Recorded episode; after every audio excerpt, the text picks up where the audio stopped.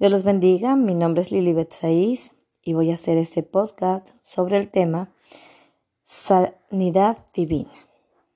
Cuando hablamos de sanidad divina, hablamos de que el único que nos puede sanar totalmente eh, nuestro cuerpo, nuestra alma, es, es Dios mismo. Eh, es así cuando Jesús inició su ministerio con los apóstoles, había una sanidad cuando hablaban el Evangelio y lo iban proclamando, también eh, ellos iban sanando. Fue un importante testimonio de Jesús como la, como la revelación del Padre, el Mesías prometido y el Salvador del pecado. La Biblia muestra una estrecha relación entre el ministerio de sanidad de Jesús y su ministerio salvador y perdonador. Así como el Señor iba sanando a muchos enfermos, también el Señor brindaba salvación y perdonaba los pecados. Sabemos nosotros que la enfermedad vino a causa del pecado, porque cuando Adán y Eva estaban en el paraíso ellos eran sanos, tenían salud y es más, no existía la muerte. Pero el pecado que es la separación eh, del hombre, de Dios, la separación que, que tenemos por la rebeldía, este fue el que trajo el sufrimiento y la enfermedad a los humanos, fue a causa del pecado. Sin embargo, ahora en la actualidad, mucha gente se enferma, vemos en cualquier lugar personas enfermas, pero no siempre una persona que está enferma es por causa del pecado. No quiere decir que cada vez que una persona se enferme se trate de una consecuencia directa del pecado. Porque muchas veces la enfermedad llega por el propósito de Dios para que el nombre de Él sea glorificado.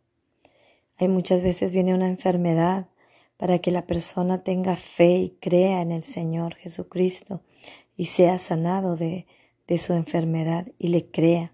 Y Él, a través de la sanidad, su nombre es glorificado y la persona cree al Señor por la obra que está siendo hecha en su cuerpo.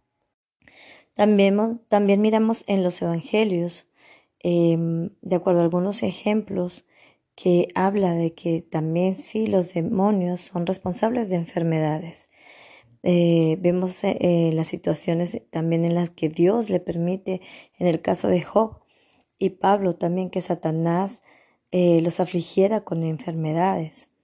¿ya? Considero que son responsables los, los demonios, digámoslo así, hasta la medida que Dios les permita les permita, como en el caso de Job, Dios permitió herirlo solamente con una enfermedad, pero no matarlo. Todo era para que Job siga confiando en el Señor, tenga fe y, y para que Dios también sea glorificado de esta manera. Podemos mirar también que las sanidades que realizó Jesucristo en el poder del Espíritu eran señales de que se había acercado al reino de Dios. Tanto Cristo como los escritores de los Evangelios entendieron la curación de los enfermos como una expresión de la victoria futura de Dios, que será consumada cuando Jesús vuelva a la tierra. Era el ya del reino de Dios que verificaba el aún prometido. Cada vez que sana una persona enferma mediante la oración y de la fe en Cristo, se proclama un testimonio con respecto a su regreso prometido.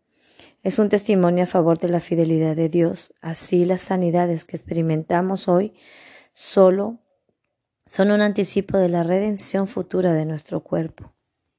Si bien es cierto, Dios quiere que el hombre tenga salud. Sin embargo, eh, muchas veces, sin embargo, muchas veces eh, el hombre no consigue la sanidad de su cuerpo. Hay mucha gente también que, que el propósito del Señor era que muera, no necesariamente que se sane. Pero debemos entender nosotros como hijos de Dios que estamos en manos de Dios. Debemos creerle, debemos amarlo, debemos obedecerlo.